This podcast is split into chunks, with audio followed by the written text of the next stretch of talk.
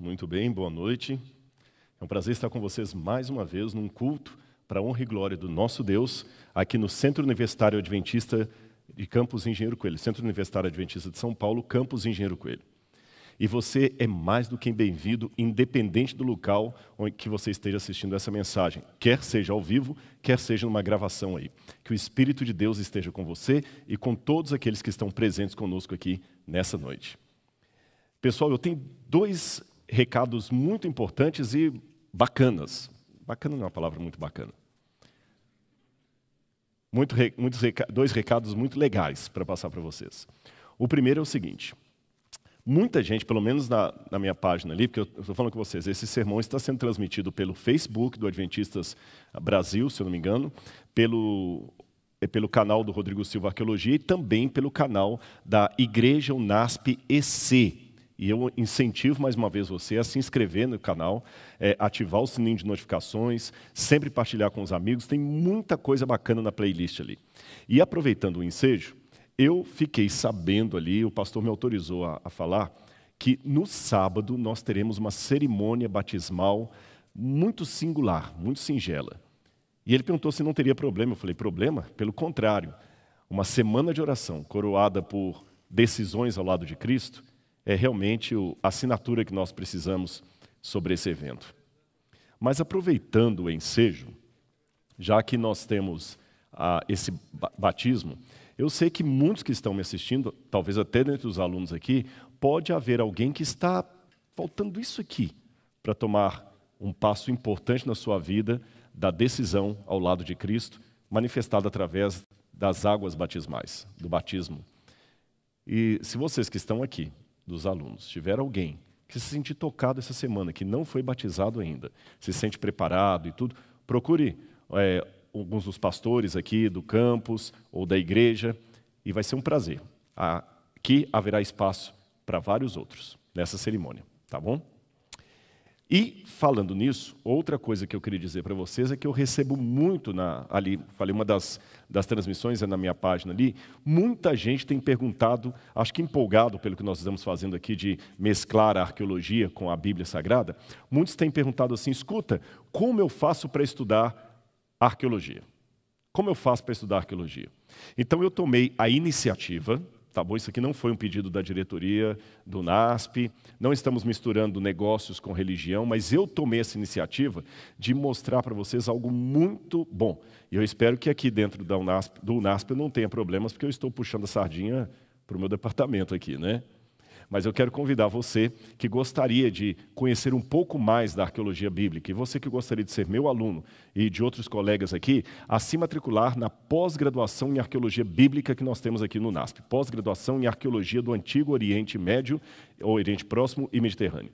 Aqui você tem no quadro os professores que fazem parte ali do nosso uh, grupo de professores de arqueologia. Você tem a doutora Dayana Formiga, que ela é doutora em História Social. Você tem a doutora Janaína Xavier, museóloga e doutora também em Artes Visuais. Você tem a, a doutora Christy Goulart, Christy Chadwick, é, historiadora e também doutora em arqueologia pela Andrews University. Você tem o professor Elder Ozokawa, mestre em teologia social. Você tem o professor Luiz Gustavo Assis, que está terminando o seu doutorado em arqueologia pela Universidade de Boston e arqueologia e estudos bíblicos. E você tem também o professor Ademar Quint, mestre também, que está terminando o seu doutorado em arqueologia ah, no, na Inglaterra. Ou seja, um time de peso. E eu vou contar para vocês um segredinho. Desses aí, dois foram meus alunos, e uma eu participei da dissertação de doutorado dela, então eu tô, eu, do mestrado. Então eu estou sabendo assim que uma nova geração já está surgindo no Brasil. Eu sei que muita gente conhece mais o Rodrigo por causa da TV e tudo mais, mas nós temos outros formados em arqueologia no Brasil e você também pode ter o conhecimento de todo esse pessoal aí. E com um detalhe: você gostaria de também fazer uma escavação em Israel? É possível. Nós temos planos na pós-graduação é, em arqueologia do Oriente Próximo e Mediterrâneo aqui do NASP de levar alunos a escavarem em Israel e conhecerem a, as terras santas. Então ali você vai ter muitas matérias aqui. Ah, Rodrigo, o problema é que eu moro muito longe de Engenheiro Coelho. Não se preocupe, as aulas são síncronas. você pode assistir a aula de qualquer lugar do Brasil ou do exterior que você esteja.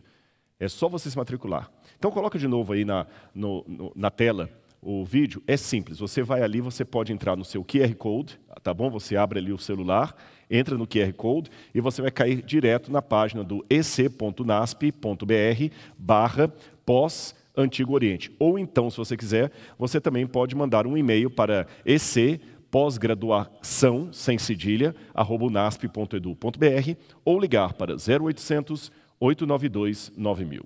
0800 892 9000. Eu faço essa propaganda aqui, sabe por quê? Eu não estou vendendo refrigerante, nem chocolate, e ninguém pediu para eu fazer isso aqui. Mas eu acho que quanto mais conhecimento você tiver do contexto bíblico, melhor. E o que você está tendo nessa semana de oração aqui são algumas gotas. E alguém pode falar, tá, mas não é legal misturar coisa religiosa com coisa acadêmica. Pelo contrário, a academia e a fé devem caminhar juntas. A fé sem a razão é louca, e a ciência sem a fé é cega. E aqui nós estamos para mostrar que há uma boa relação entre razão e fé, entre ciência e religião, entre a arqueologia do Oriente Médio e Mediterrâneo e o estudo da Bíblia Sagrada. Às vezes a gente fala Oriente Médio, Oriente Próximo, tem até um porquê dessa nomenclatura que você vai descobrir no curso aqui. Então, aguardo você para ser meu aluno, tá bom? Ou aluna. Ok, pessoal, agora na nossa apresentação hoje, eu gostaria de começar com um dos ensinos de Jesus e uma comparação que ele fez que, fora de contexto, podem gerar muita dúvida em muita gente. Certa vez, vamos falar sobre o sal e o caminho estreito. A Bíblia diz que, certa feita, Jesus estava ali na Galileia e ele, como de costume, assentou-se e começou a ensinar para os seus discípulos. É o famoso Sermão da Montanha. Imagine por um instante, ali você pode ver na tela, você entre os discípulos ouvindo Jesus falar. O mestre fala pausadamente. Como eu gostaria de ouvir um discurso de Jesus, original ali, sentado junto com ele. Já que eu não posso fazer isso, não posso voltar ao passado, eu tento, através da arqueologia, trazer o passado hoje, uma maneira de permitir que as pedras falem, que o passado fale e que eu possa, de certa forma, tocar naqueles momentos que estão tão distantes de mim e de você. Eu quero ler com você uma das passagens desse ensino de Jesus, ali no sermão de Mateus, onde ele conclama os discípulos a serem luz e sal. Aqui está o texto. Abra sua Bíblia comigo, Mateus capítulo 5, versículo 13. Mateus capítulo 5, versículo 13. Não vou falar da luz hoje, vou falar só do sal, somente do sal. Vocês são o sal da terra. Ora, se o sal vier a ser insípido, ou sem gosto, como lhe restaurar o sabor? Para nada mais presta, senão para, lançado fora, ser pisado pelos homens. O que será que Jesus quis dizer com isso? Vocês são o sal da terra. Vocês estão percebendo a importância da arqueologia para você entender até algumas expressões idiomáticas da Bíblia, alguns ensinos, algumas ilustrações. Aliás, eu fiquei muito feliz que muita gente ontem mandou mensagem assim: olha, bacana, com aquela maquete eu pude entender a parábola do filho pródigo como eu nunca tinha entendido. Teve alguém que escreveu assim: eu sou da igreja adventista há 60 anos e nunca vi essa explicação. Olha o que uma maquete bem feita, com um contexto arqueológico, ajuda a ilustrar a Bíblia Sagrada. Então, dos motivos pelo, pelos quais o Museu de Arqueologia Bíblica está aqui, ah, você não sabia? Você está pegando o sermão hoje pela primeira vez? Eu falei nos outros dias, assista, assista os outros sermões. Nós temos aqui um museu de arqueologia bíblica com mais de duas mil peças. Nós estamos agora no esforço conjunto, eu conto com seu apoio, para erguer o prédio que vai conter essas peças, que vai ter essa exposição permanente. E muitas coisas que nós estamos fazendo aqui é mostrar como a arqueologia torna a Bíblia tridimensional. Dá para você entender a Bíblia dentro do seu contexto. E é mais um exercício que vamos fazer hoje para entender essa comparação de Jesus tão estranha. Vocês são o sal da terra. Imagina se eu chegar para os meus alunos e falar assim: olha, você é o sal da terra. Nós fazemos muitas comparações no nosso idioma, na nossa cultura, que podem não fazer sentido nenhum em outros idiomas. Às vezes a menina chama o rapaz de gato, que depois vira um cachorro. Você viu o cachorro do gato do meu namorado que que estava com uma piriguete? Nós também usamos comparação. Nós fazemos comparação o tempo todo. Naquele tempo também eles faziam. E o que Jesus quis dizer com essa comparação? Vocês são o sal da terra.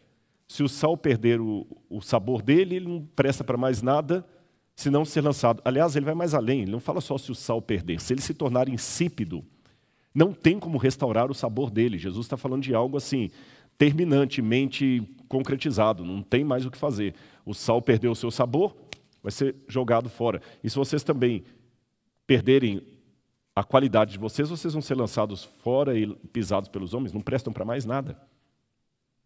O que Jesus quis dizer com tudo isso? Qual o sentido dessas palavras? Bom, eu sei que eu poderia fazer do meu sermão aqui aquela velha aplicação que você certamente ouviu falar, se não a maioria de vocês, sobre o sal ser tão importante na época do Império Romano que os soldados recebiam uma parte do seu pagamento em pedaços de sal. Você já viu isso aí?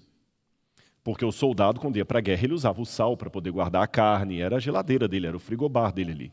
Ele usava o sal para guardar muita coisa, então o sal era uma moeda de troca. Tanto é que a palavra salário, salarium, significa em latim porção de sal dada a alguém, pedras de sal dadas a alguém. Talvez esse comentário você já ouviu falar, ele não é muita novidade. Mas eu gostaria de deixar um pouquinho o Império Romano de lado e, para entender o sentido das palavras de Jesus, voltar um pouco no tempo. Aliás, voltar muito no tempo. Vou voltar por volta de 3 mil anos antes de Cristo, no período ali das primeiras dinastias egípcias, para entender um pouquinho a história e a trajetória do sal.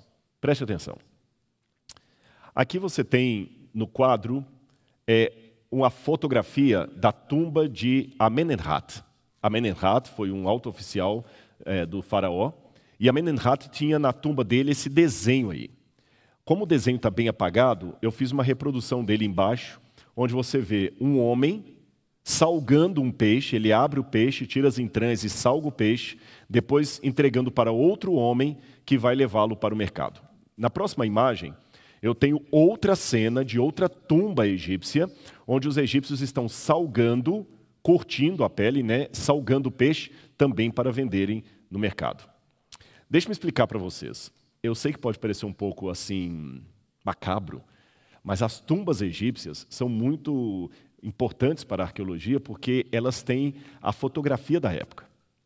Quem pintou aquelas tumbas egípcias, eu visitei várias em Benin Hassam, no, no, programa Evidências, tem uma série que eu fiz no Egito, um dos programas eu gravei dentro das tumbas, explicando ali o desenho.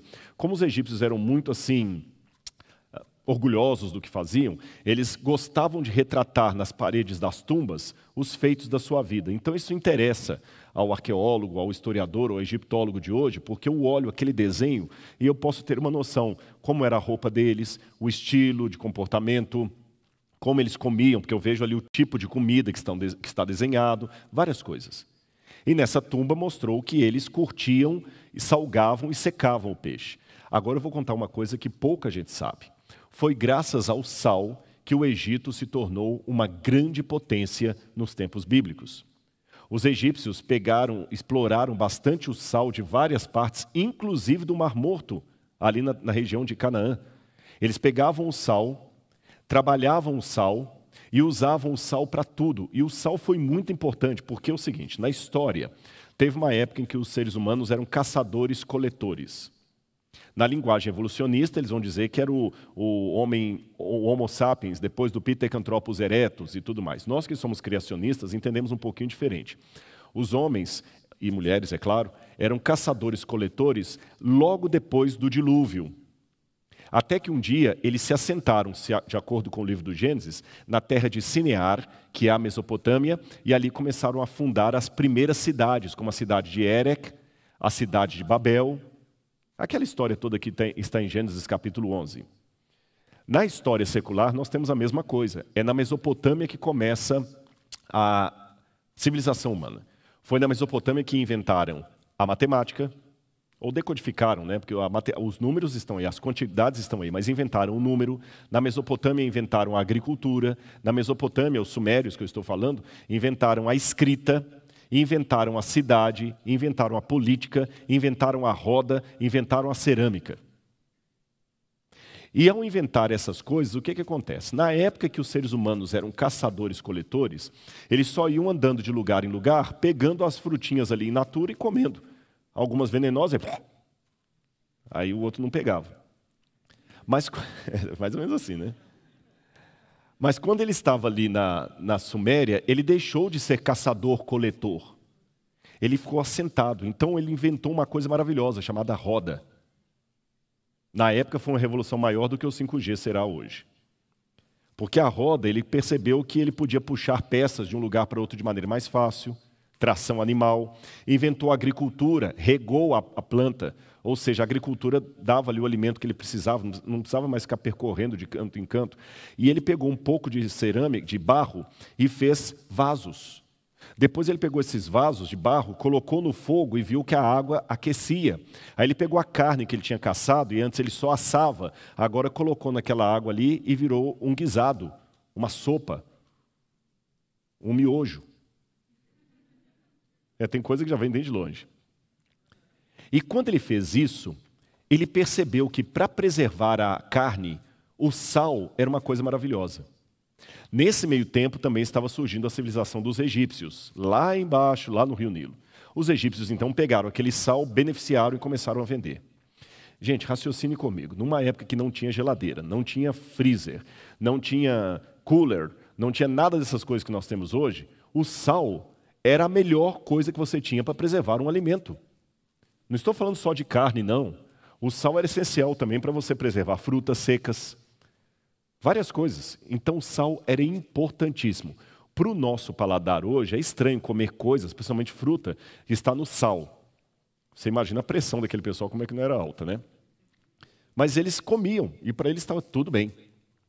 Então o sal se tornou para os egípcios uma moeda de troca e, ao mesmo tempo, algo que faz com que as coisas permaneçam, durem. Porque agora uma carne, um peixe, por exemplo, se você pesca o peixe no Mediterrâneo, você pode consumi-lo lá embaixo, lá no, no, no, sul do Egito, lá onde o, o Nilo quase vai, vai encontrar com a atual, com a atual Núbia, na época era Núbia, hoje o Sudão, quase lá embaixo, você pode comer um peixe que veio do Mediterrâneo. Isso era revolucionário para a época, era tecnologia. Imagina, eu estou quilômetros e quilômetros, ou como eles diziam, eu estou a várias luas longe do Mediterrâneo, porque uma viagem do Mediterrâneo até lá embaixo duraria pelo menos uns três meses. Eu estou a três meses de onde esse peixe foi pescado e eu consigo comê-lo aqui. Ora, numa época em que eles não tinham celular, internet, era isso que assombrava. Raciocine comigo. Hoje, para vocês, não causa tanto choque, né? tudo que a gente tem vem do exterior, ou pelo menos da China. Agora, naquela época, não. E o que, que garantia o peixe chegar lá pronto para ser consumido? O sal. Então, o sal se tornou para os egípcios um símbolo de coisa que permanece, que faz as coisas ficarem permanentes. Tanto é que até o embalsamamento egípcio tinha um momento ali em que a múmia era colocada numa banheira cheia de sal, o corpo, na verdade. Antes deles começarem o processo de mumificação, o corpo era colocado numa banheira de sal. Então o sal, para eles, passou a ter um significado até religioso, místico. Agora você sabe, na nossa cultura, nós às vezes pegamos palavras, objetos e transformamos aquilo como uma, uma forma simbólica de se referir a outra coisa. Por exemplo, às vezes, quando alguma coisa está cara demais, você diz: Isso aqui me custou os olhos da cara. A gente usa essa expressão. A palavra pena que é uma coisa que reveste o corpo das aves, se tornou em muitas situações dó, sentença. Ele cumpriu pena na, no, na prisão de tal lugar. Ah, eu estou com uma pena de você, um dó. Veja bem, a palavra pena, que é algo físico que cobre o corpo das aves, para a gente acabou sendo, não sei por que razão, sinônimo de algo que é, você diz para ter piedade de uma pessoa. Esses dias eu aprendi que a palavra encrenca que nós usamos aqui, na verdade, não é uma palavra da língua portuguesa. Essa é uma palavra que vem porque muitas mulheres judias eram literalmente traficadas para o Brasil. O Brasil foi berço de muito tráfico humano no passado. E lá pelos anos 1920, 1910, muitas mulheres judias vinham para o Brasil porque estavam fugindo da perseguição da Europa aos judeus. E muitas eram aliciadas, outras sequestradas, vinham para o Brasil e, como acontece com muitas mulheres que são sequestradas em tráfico humano, se tornavam prostitutas. Muitas delas eram até apelidadas de polacas, mesmo que não viessem da Polônia, uma maneira muito desumana. E elas falavam muito o idioma Yiddish, que é uma mistura do hebraico com o alemão que os judeus da Alemanha falavam. Então, quando aparecia um homem, um cliente ali, com doença venérea, uma das técnicas que elas tinham era de falar com, com a outra, é, assim, olha, ah, isso aqui, esse aqui está doente.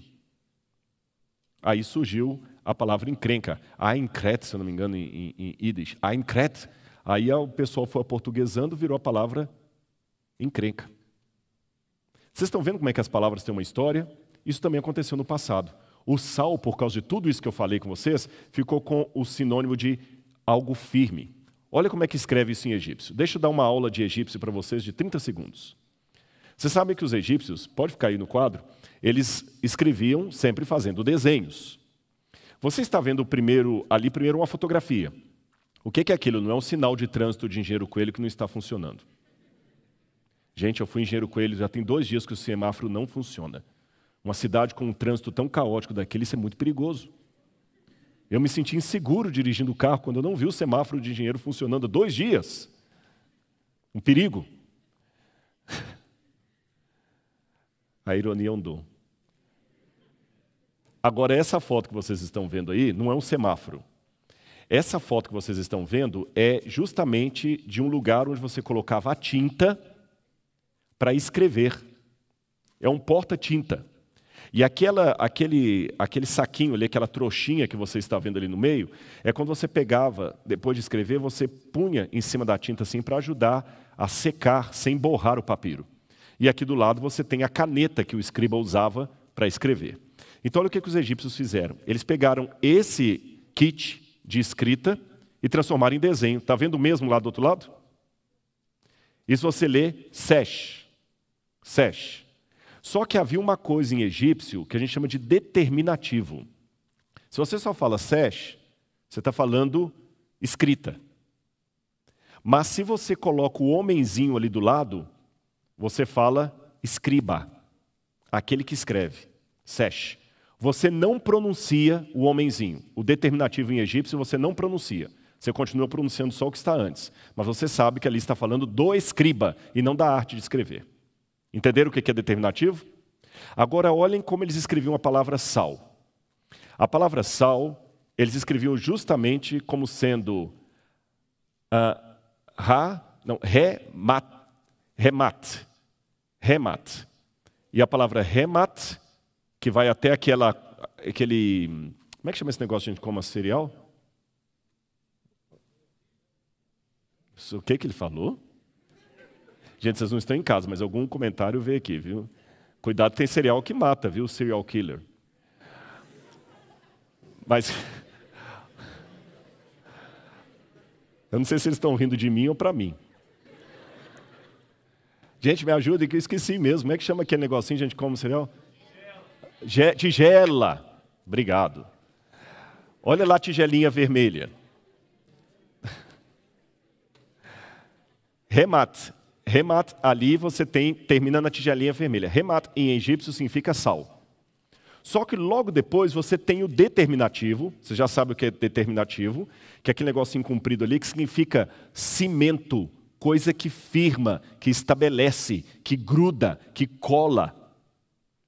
Então eles colocaram na palavra sal o determinativo de coisa que cimenta, que firma, que dá sustentação, que dá base. Por isso que eles colocaram ali como se fosse uma base mesmo. Em outras palavras, o sal representava para os antigos egípcios tudo aquilo que dava eternidade, que dava permanência, sustentação. Agora vem o paradoxo do sal. Preste atenção. O sal tem um paradoxo, porque ao mesmo tempo que ele significa confirmação, porque ele tem um efeito permanente, ele também significa destruição. Deixa eu explicar para vocês isso. O sal, no sentido para os egípcios, era algo que conservava, que mantinha o peixe conservado, que mantinha a carne conservada, que mantinha as frutas secas conservadas. Então ele tem um efeito permanente. O que entrar no sal vai ficar assim para sempre.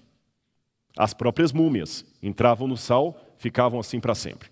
Só que, ao mesmo tempo que ele tinha um efeito de causar confirmação de algo, o sal também significava a destruição de algo. Eu vou mostrar para você ao longo da história e você vai entender. Olha essa prática judaica chamada Brit Milah. Melar. Brit Melar significa literalmente o acordo do sal. Como é que funcionava esse acordo do sal? Eu vou explicar para você. Havia dois judeus e eles queriam fazer um negócio. Um chegava com um pouco de sal aqui no bolso, um, um pequeno sactel assim, um pouquinho de sal. O outro judeu também chegava com um pouquinho de sal. Isso lá nos tempos bíblicos. Aí, quando eles iam fazer um acordo, hoje a gente assina, reconhece firma, traz testemunhas, eles faziam diferente. Primeira atitude deles, vamos fazer um acordo. Lembra que coisas importantes têm que ser ditas sentadas? O acordo tinha que ter uma refeição. Então eles pegavam, traziam o, uma tigela, colocavam aqui no meio, pegavam uma carne, qualquer coisa, um daqui pegava um pouco de sal, jogava na tigela. O outro também pegava um, um pouco do sal dele e jogava na tigela. Eles pegavam aquela tigela e misturavam os dois, as duas porções de sal. Depois disso, assavam uma carne, qualquer coisa, e juntos comiam. Misturavam a carne no sal e comiam e comiam. É lógico que sobrava muito sal. Aquele sal que sobrava, eles dividiam a metade, um colocava dentro do sactel que ele estava levando, o outro colocava dentro do sactel que ele estava levando. Assim o acordo estava firmado. Agora veja o sentido disso. Uma vez que eu coloquei um pouco do meu sal no prato, o outro também colocou um pouco do sal dele no prato, e o sal misturou, e nós fizemos uma refeição junta, juntos, depois que a refeição acaba, o sal continua misturado. O que quer dizer isso? Assim como é difícil separar o meu sal do seu sal, assim também será impossível separar eu de você com relação ao acordo que nós fizemos. Nós somos tão unidos agora quanto o sal que nós carregamos. Interessante isso, não é? Mas não vai por aí. Esse, esse é o chamado Brit Melar, o acordo do sal. Na Bíblia, várias vezes Deus usou essa expressão. Olha o que está em Levítico, capítulo 2, versículo 13. Olha aí na sua casa, você vai ver. Deus deu a seguinte orientação. Pode colocar na tela. Temperem com sal todas as suas ofertas de cereal. Não excluam de suas ofertas de cereal o sal da aliança do seu Deus. Acrescentem sal a todas as ofertas. Levítico 2, verso 13. Quando Deus diz acrescentem sal a todas as ofertas, não é porque Deus fala assim, ah, para ficar mais gostosinho. Não é isso. É porque, diferente de nós, os, as pessoas do Antigo Oriente Próximo, eles tinham um valor muito grande ao simbolismo. Isso é até hoje seguido por os judeus, por exemplo, já que eu estou falando tanto deles, por exemplo, quando você vai para Israel, você nota que os judeus de lá, não só os judeus, também os árabes, o palestino, as pessoas que moram ali, eles têm uma maneira muito emblemática de demonstrar sentimentos e acordos. Vou dar um exemplo para você. O ocidental tende a ser muito barraqueiro. Né? Quando ele quer brigar, aqui! Se está de sandália havaiana, vamos para um canto, outro para o outro. No Oriente, não. Você traiu minha confiança? Eu pego a minha camisa e rasgo na frente de pessoas. Não falo nada. Eu só rasgo minha camisa. Eu já estou dizendo com isso que a nossa relação está cortada. Olha como um judeu trata, por exemplo, o assunto do luto. Quando morre alguém da família, durante acho que sete dias, os enlutados também rasgam a roupa, não tomam banho, cobrem todos os móveis da casa, não sentam em sofá, não comem nada quente, chora, desgrenha o, o, o, o cabelo, Ele sofre. Ele está mostrando que ele está realmente de luto. Quando terminam os sete dias, ele faz uma festa em, em, em homenagem ao que se foi e vai viver a vida dele. Mas vocês estão achando estranhos? Os psicólogos dizem que é uma relação com o luto muito melhor do que a, a, a, do Ocidente, que a gente às vezes fica amargando o luto por muitos anos e acaba não honrando a vida daquele que se foi. Porque a melhor maneira que você tem de honrar a pessoa que você ama que se foi é vivendo bem, vivendo como ela gostaria que você vivesse. Percebeu? Você que está acabando com sua vida porque o outro morreu, você não está honrando a memória dele. Justamente porque ele se foi, era uma pessoa muito importante, você tem que ser agora duas vezes melhor do que você era quando ele estava vivo. Principalmente você que acredita na ressurreição da carne, porque você quer reencontrá-lo. Voltando ao que eu estava dizendo, então eles têm muito emblemático isso. E Deus falou assim: vocês vão sempre colocar o sal nas ofertas que vocês trouxerem aqui, para que vocês se lembrem que essa oferta é algo perpétuo, permanente. Vamos ao Novo Testamento. Olha mais uma passagem que eu quero mostrar para vocês. Colossenses capítulo 4, verso 6. Olha Paulo falando: A vossa palavra seja sempre agradável, temperada com sal, para que saibais como vos convém responder a cada um. O que, que Paulo estava querendo dizer quando escreveu que a palavra de vocês seja temperada com sal? Ou seja, seja uma palavra firme, permanente, que não mude. O sal, então, tem todo esse sentido. Agora, eu falei com vocês que o sal tem esse sentido de preservação, de firmeza, de palavra dada, tempere a palavra de vocês com sal, coloquem sal nas ofertas, bem emblemático. A gente também tem nossos símbolos, a gente não usa aliança. São símbolos, eles também têm os símbolos dele, deles. Agora eu falei que no paradoxo o sal também significa cumprimento de destruição. Olha essa passagem que está em Sofonias, capítulo 2, verso 9.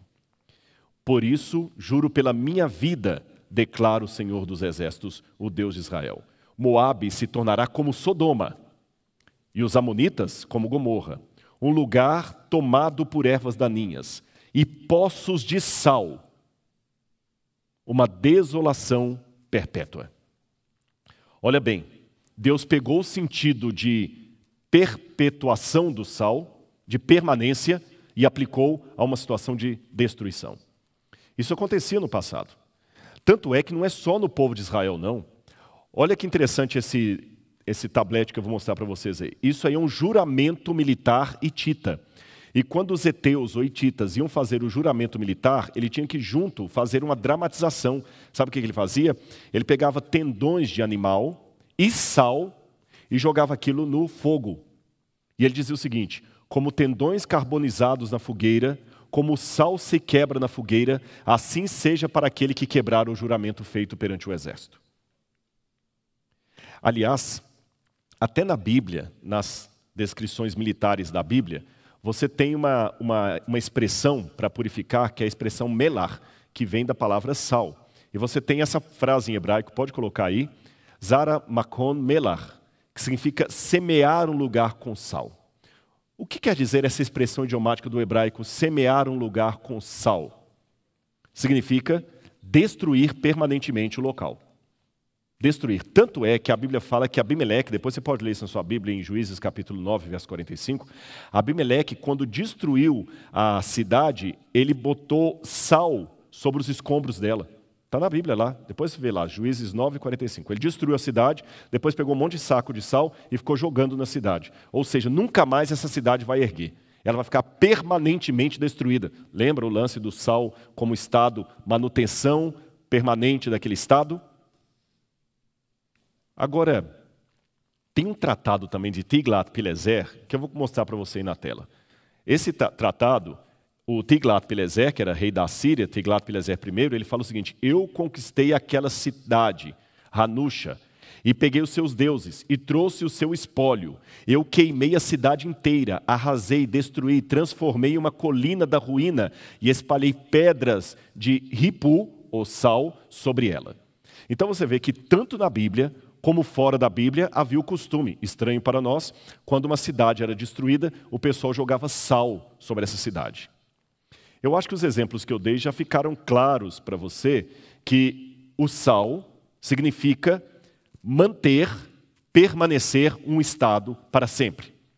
Sal significa firmeza, eternidade de situação. O sal conserva. Mas o sal passou a significar também um símbolo de destruição. Interessante isso, um paradoxo. Ao mesmo tempo que ele mostra a permanência da virtude, da palavra, do caráter, ele também mostra o efeito permanente de uma destruição. Ou seja, eu semeio sal na cidade para que ela nunca mais volte a ser o que era. Agora, veja atenção, preste atenção nesse desenho que eu vou mostrar para vocês aí. Aí é uma planta da cidade de Jerusalém como ela seria no passado. A parte de cima é o templo. Uma piscina que você vê logo à base aqui é a piscina de Siloé. E quando você saía da piscina de Siloé purificado para ir até o santuário, você tomava o caminho dos peregrinos.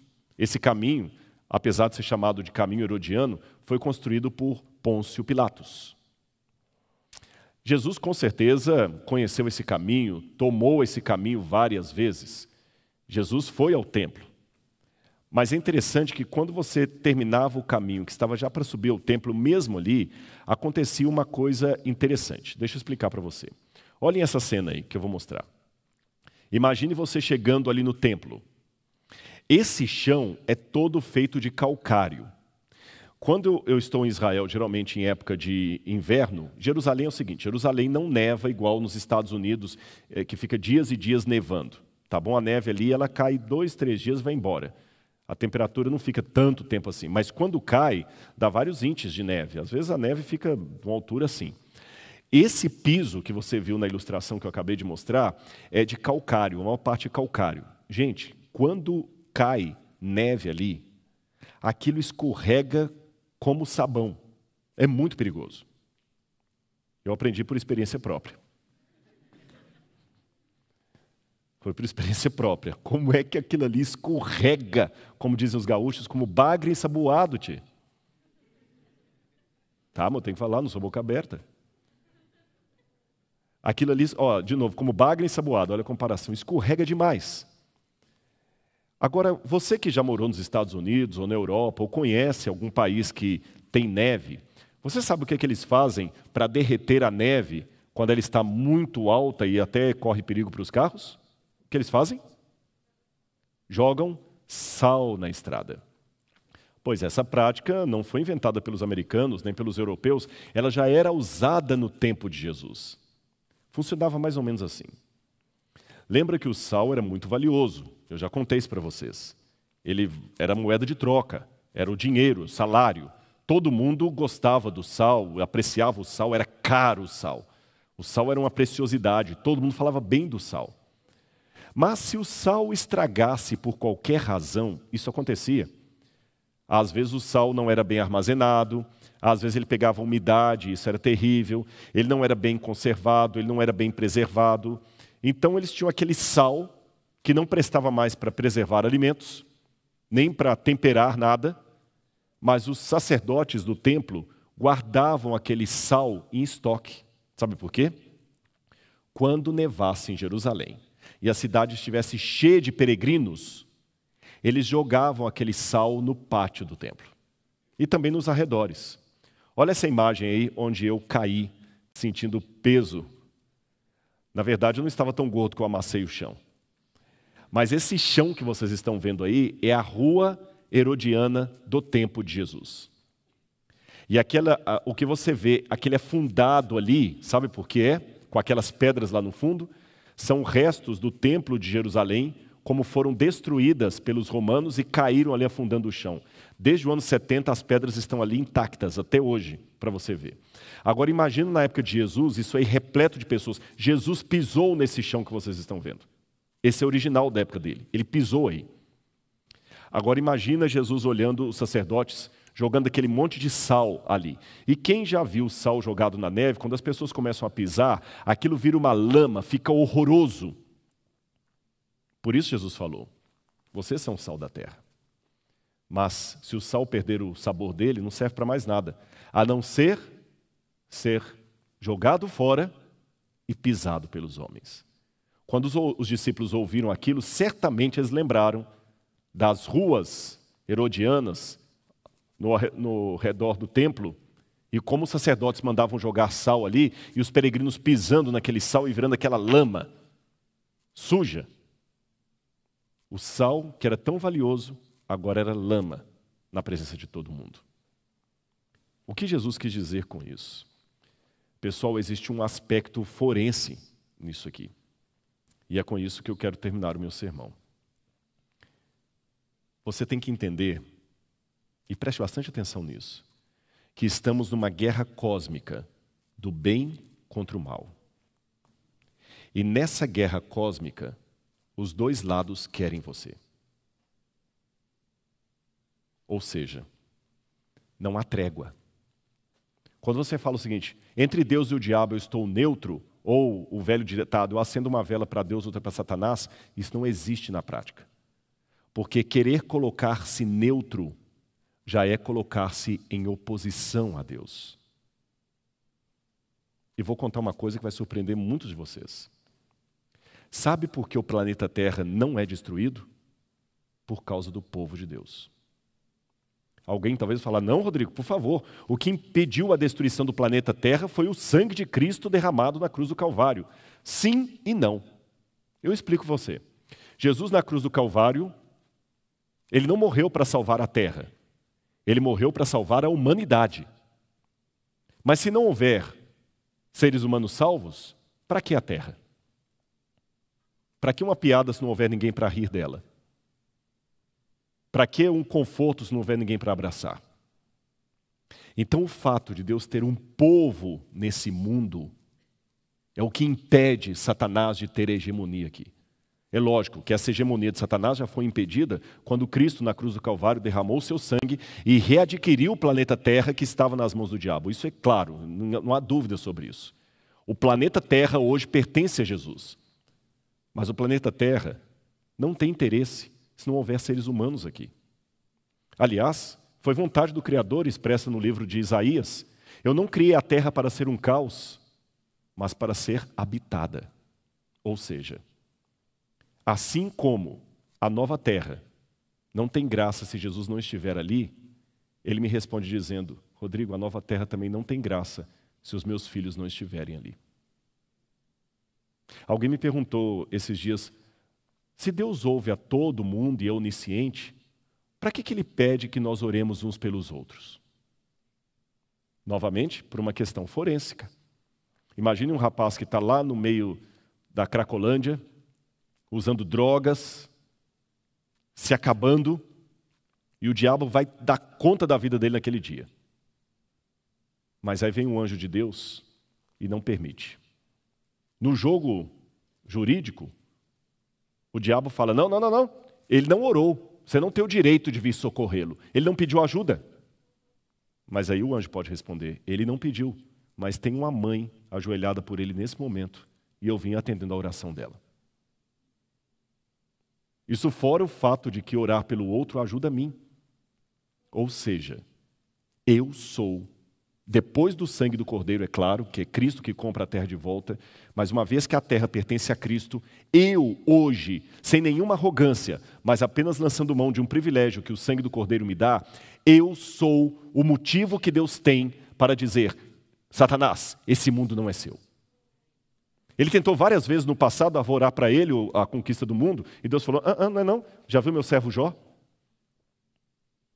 Agora, se você é o sal da terra, isso significa que Deus usa você e sua vida para preservar essa terra. Sabe por quê? Mesmo o mundo tendo sido comprado pelo sangue de Jesus, ele não voltou ainda para estabelecer o reino. Nós, o mundo ainda jaz no maligno. Crianças morrem, guerras acontecem, destruição. Se não fossem as orações e o remanescente, o mundo já teria sido destruído há muito tempo. O mundo não foi destruído porque há pessoas que ainda intercedem a Deus em oração, aspiram à volta de Jesus, amam a Deus. São esses os verdadeiros sais do mundo, o sal do mundo, porque impedem a destruição e garantem o cumprimento da promessa de Deus que Ele mesmo assinou com seu sangue. Prestou atenção? Agora, como eu falei, nesse conflito, os dois lados querem você e não há como você ficar neutro. O que, que você escolhe? Eu queria chamar a Caroline para vir aqui agora e cantar a música final. A música que ela vai cantar diz: Se Ele, Cristo, não for o primeiro, nada tem valor. Você nasceu para ser luz, para brilhar junto às estrelas. Você é o sal da terra, aquilo que Deus coloca aqui como símbolo da permanência de Sua palavra. Não perca o seu sabor. Não seja pisado pelos homens. Não permita que o diabo pise em você. Deixe Cristo ser o primeiro e seja o sal da terra.